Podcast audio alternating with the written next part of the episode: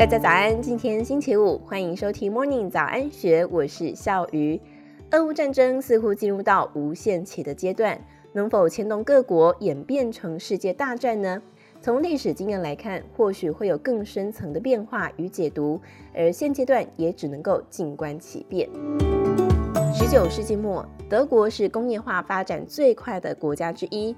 但是当时强权国家，例如法国、英国等等，并不重视德国。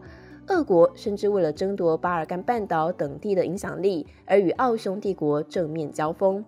德国的经济成就主要源自于政治改革，改革促使政府领导专业化，打造平衡的环境。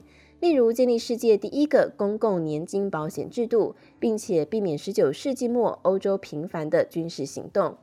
时任首相俾斯麦并非是和平主义者，但是他明白强大有效率的钢铁业与农业攸关军事实力，不必为了领土纷争大动干戈，突然消耗国家资源。尽管俾斯麦有铁血宰相的好战形象，但是他的目标却是德国的和平与安全。政治情势变化莫测，俾斯麦后来被威廉二世拔关。威廉二世虽然顶着德意志皇帝的头衔，但其实德国当时根本称不上是帝国。奥匈帝国在王储遭到暗杀之后，向巴尔干国家宣战，并且寻求德国的支持。虽然德国其实并无意卷入争端，但是威廉二世迫不及待要向世界展现实力，而全力提供协助，于是爆发了第一次世界大战。我们如果现在把德国换成中国，把奥匈帝国换成俄罗斯，中国与德意志是新兴强国，俄罗斯与奥匈是余晖犹存的帝国。突然之间，第三次世界大战似乎近了一点。没落的帝国们，莫不是为了要维持昔日的荣光而挣扎，怂恿受到轻视而且亟待被肯定的新兴国家加入他们的行列。中国经济表现亮眼。却不遵循普世的游戏规则而备受限制。更重要的是，中国对东边被多数美国盟友包围而不安，就像是俄罗斯被北约局限在欧洲大陆一角一样。尽管当前的情势与百年前惊人的相似，但是仍然有明显的区别。习近平巧妙的闪避与俄罗斯更深层的结盟，并且伺机寻觅可能利益。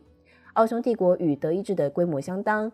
但是俄罗斯经济规模只有中国的一成，而且从入侵克里米亚半岛以来，俄罗斯因为遭受到经济制裁而走向自给自足的模式。但是中国经济与全球紧密交织，不容易脱钩。再来，十九世纪奥德两国是相邻的欧洲列强，虽然中国和俄罗斯也是相邻的威权国家，但是在中国的心目中，俄罗斯仍然是属于欧洲的文化系统。十九世纪到二十世纪初的战争，大多是全面性，而且具有高度的破坏性，有明确的开始与结束。此后的战争一开打就没完没了，看看越南、伊拉克、阿富汗，更别提南斯拉夫解体之后重燃巴尔干半岛的火药库。习近平最好与普丁保持距离，所幸至今他还算是个明白人。以上内容出自《金周刊》一千三百二十三期古月涵专栏，更多详细资讯欢迎参考资讯栏。祝福您有美好的一天，我们明天见，拜拜。